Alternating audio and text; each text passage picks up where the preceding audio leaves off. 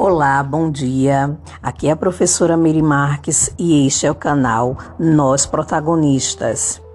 E hoje, estudantes, nós iremos dar continuidade aos nossos estudos sobre o imperialismo.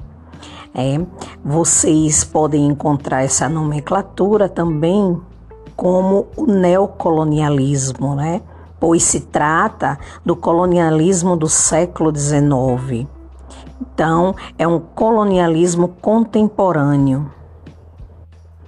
Então, dentro do contexto histórico de formação do capitalismo financeiro, né, quando os bancos e as instituições financeiras passaram a controlar diretamente as indústrias e outras atividades econômicas, como nós vimos no podcast passado, né, o colonialismo ele tornou-se uma necessidade histórica para a expansão do capitalismo. Então, no século XIX, as nações europeias elas começaram a impor uma política de dominação colonial em outros territórios, em especial na África e na Ásia. Dessa forma, o processo de expansão das grandes potências industrializadas em busca de novas áreas de exploração econômica né, foi impulsionado aí pelos interesses do capital financeiro e dos grandes oligopólios. Né? E dessa forma ficou chamado aí de imperialismo. Né? E o resultado né, dessa ação imperialista vai se dar justamente na partilha quase completa da África entre os estados europeus. Além né, da ocupação de vastos territórios da Ásia ou a sua subordinação né, à influência europeia. E esse imperialismo, ele cria várias modalidades, né? Nas áreas dominadas, as potências europeias vão criar estruturas capazes de organizar a exploração sistemática e permitir o aproveitamento mais eficiente dos recursos, né, dos países dominados, né, dos povos dominados. É válido lembrar que toda economia colonial é, bem como a infraestrutura física e administrativa, ela era toda voltada para o mercado externo. Podemos tirar como exemplo dessa estrutura criada pelos países imperialistas né, na África na Ásia, o sistema de impostos cobrados sobre a exploração da terra e dos recursos naturais, e também sobre os produtos agrícolas, além do confisco de terras, que era um outro mecanismo utilizado por esses países imperialistas com o objetivo de explorar as terras mais férteis. É importante perceber também que essa dominação imperialista ela vai apresentar características específicas em cada região. Isso vai mudar justamente de acordo com os interesses das potências imperialistas né, em relação, em, nessas relações estabelecidas com as elites dirigentes locais. Então, é, essas modalidades elas vão se subdividir em quatro. Né? as áreas de domínio econômico, as áreas de protetorado, as áreas de colonização direta e as áreas de influência. Sobre essas áreas de domínio econômico, né, diz respeito aos países independentes que não sofriam com a dominação política direta, mas que eram explorados economicamente e persuadidos a tomar medidas que beneficiavam os países imperialistas. Um exemplo disso é o caso da América Latina. É, sobre as áreas de protetorado, é, em relação aos domínios coloniais tratados como aliados, mantendo-se aí os quadros dos dirigentes locais, mas é, subordinados a uma autoridade europeia presente, como por exemplo a Índia, né, que era um país que era subordinado aos ingleses. E nós temos também as áreas de colonização direta. Essas áreas dominadas né, de forma militar, de forma política e economicamente, com a presença no local de quadros dirigentes europeus. É, a exemplo disso são várias regiões aí na África. E as áreas de influência, né, que eram territórios em que os dirigentes locais eram mantidos, mas obrigados a assinar tratados que garantissem vantagens econômicas e jurídicas às potências estrangeiras e estabeleciam também que os cidadãos do país dominador residentes nessas áreas estavam sujeitos às leis desse país. É um exemplo disso na Ásia, que é a China. Nessas áreas de dominação, a busca do lucro não era meta é, das empresas privadas apenas mas ela vai se converter aí numa política nacional seguida pelos estados europeus, financiada com fundos públicos e apoiada pela criação de aparelhos administrativos e políticos. Isso, gente, na tentativa de alcançar o máximo de lucro, procurava-se gastar o mínimo possível com mão de obra.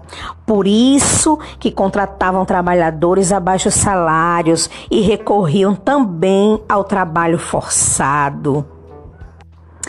Os europeus, eles realizaram grandes investimentos de capital então, eles fomentaram aí a produção de gêneros agrícolas e a extração de recursos de origem animal, mineral e vegetal dentro desses países dominados. Nesse podcast, a gente vai tratar dessas questões iniciais sobre o imperialismo. Nós vamos falar também a seguir sobre os mecanismos ideológicos do imperialismo, deixando para um próximo episódio né, sobre a expansão europeia na África e a expansão europeia na África. Traremos um podcast específico para isso. Então, hoje a gente fala aqui nesse espaço ainda ainda sobre esses mecanismos ideológicos e depois nós retomamos em relação a isso. Vamos lá. Desses mecanismos ideológicos, nós temos o darwinismo social e a ideologia da superioridade racial. Né? Elas são aí elaboradas a partir né, da teoria criada por Darwin, a teoria das espécies, né, que foi chamado aí de darwinismo social. Elas tinham esse mesmo princípio. Nós vamos aqui falar sobre elas e vamos perceber esse caráter né, racista que ela produz minimalista, tentando aí é, colocar conceitos científicos nessas teorias excludentes e racistas. E isso era uma forma né, que essas potências elas encontraram de esconder, né, de ocultar o seu interesse econômico né, de forma imediata. Então vão aproveitar dessas teorias para é, seguir uma explicação né, para a dominação dessas, é, desses países africanos e asiáticos. Essa teoria do darwinismo social defendia que as sociedades se modificariam e evoluiriam passando de um estágio inferior para um estágio superior. Né? Então, segundo essa visão, cada povo se encontrava num estágio de evolução, podendo ser classificado numa gradação cujos extremos eram o selvagem bárbaro e o sujeito civilizado. Nessa mesma época e com o mesmo objetivo, utilizou-se também uma teoria chamada de determinismo geográfico, que foi elaborada por Hetzel, né, que a partir de uma interpretação também né, dessa teoria evolucionista de Darwin. Né, segundo Hetzel, o desenvolvimento de uma nação dependia do território ocupado por aquele Estado.